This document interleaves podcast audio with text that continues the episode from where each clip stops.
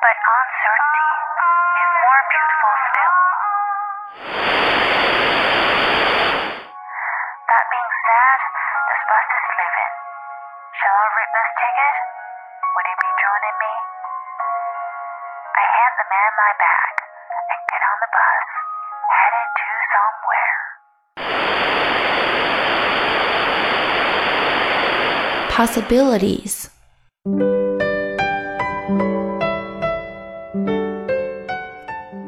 I prefer movies. I prefer cats. I prefer the oaks along the water. I prefer Dickens to Dostoevsky. I prefer myself liking people to myself loving mankind.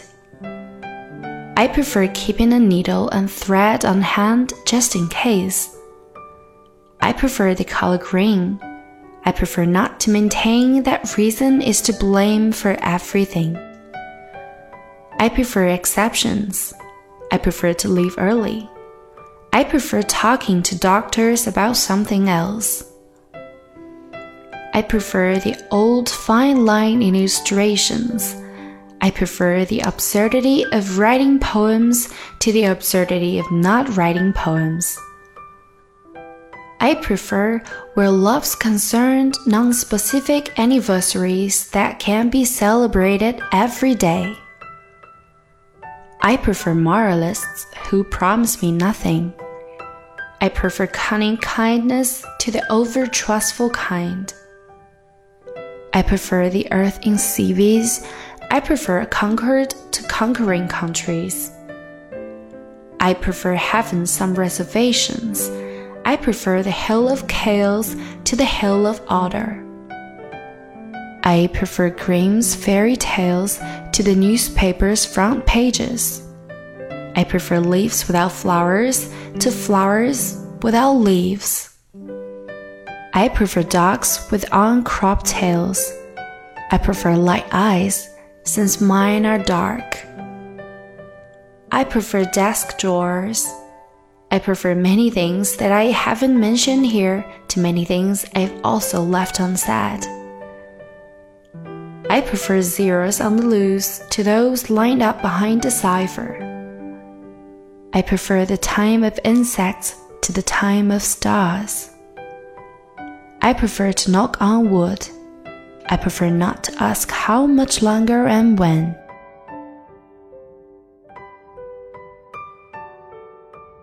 I prefer keeping in mind even the possibility that existence has its own reason for being.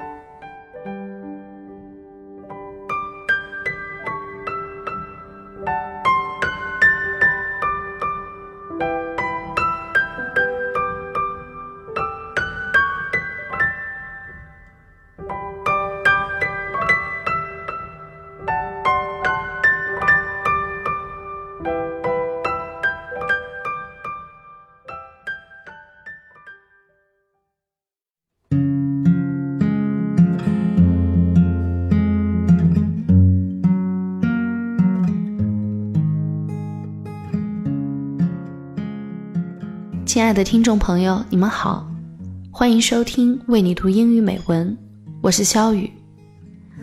永清提醒我，似乎到了我的两周年纪念。两年前的一期《一见钟情》，直到现在依然有朋友对我说非常喜欢。在《一见钟情》这首诗里，我们看到人与人之间的微妙关系，两个素昧平生的人偶然相识，擦出火花。然而，这真的是他们的第一次交汇吗？在此之前，或许两人曾经因缘际会擦肩而过一百万次了。在人群中，拨错的电话中，经过旋转门的时候，在机场接受行李检查的时候，一片飘落的叶子，一个消失于灌木丛中的球，或一个类似的梦境。都可能是连接人与人之间的扣环。有了这层认知，我们便可以用全新的角度去看待疏离的人际关系，并且感受到一丝暖意和甜蜜。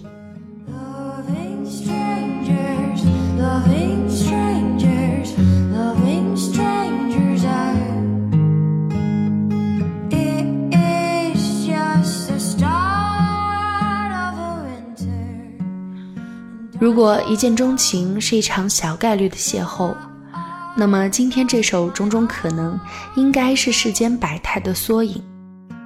无关缘分，无关别的个体，你可以过自己选择的生活。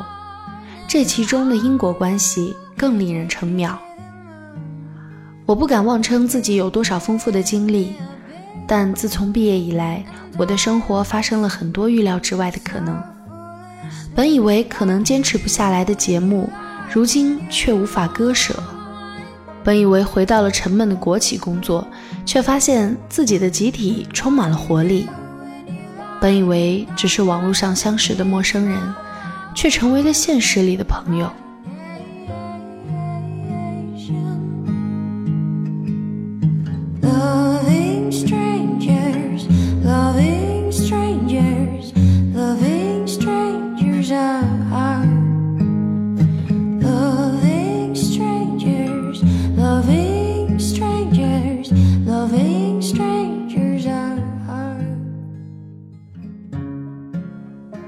月初的清明节假期，我去了北京，没有太多计划，也没有考虑很久，只因为永清有一天在群里说起，假期的时候在北京的主播们聚一聚吗？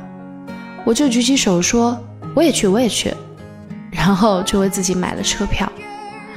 到了北京之后，永清来接我，然后 Wilson 和小思也来了，和他们的见面连忐忑期都没有。直接上去就巴拉巴拉开始聊起来，就像多年的老友一般。这样的光景，连我自己也觉得恍惚。这些人和我，是不是从小就认识啊？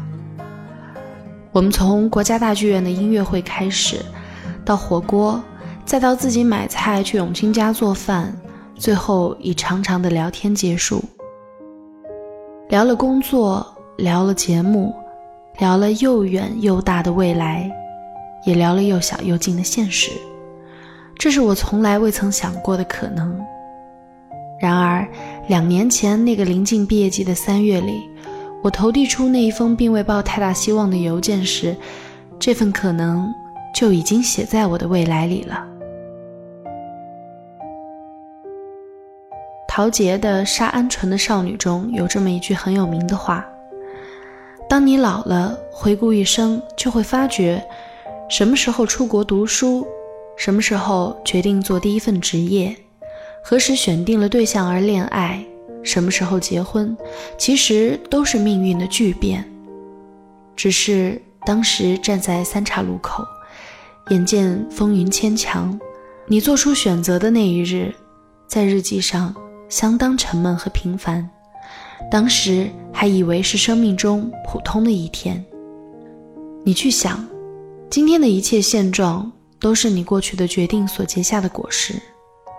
当你越愿意接受生活中各种各样的可能时，写进你未来的色彩就越多，你可能收获的果实也越多，不是吗？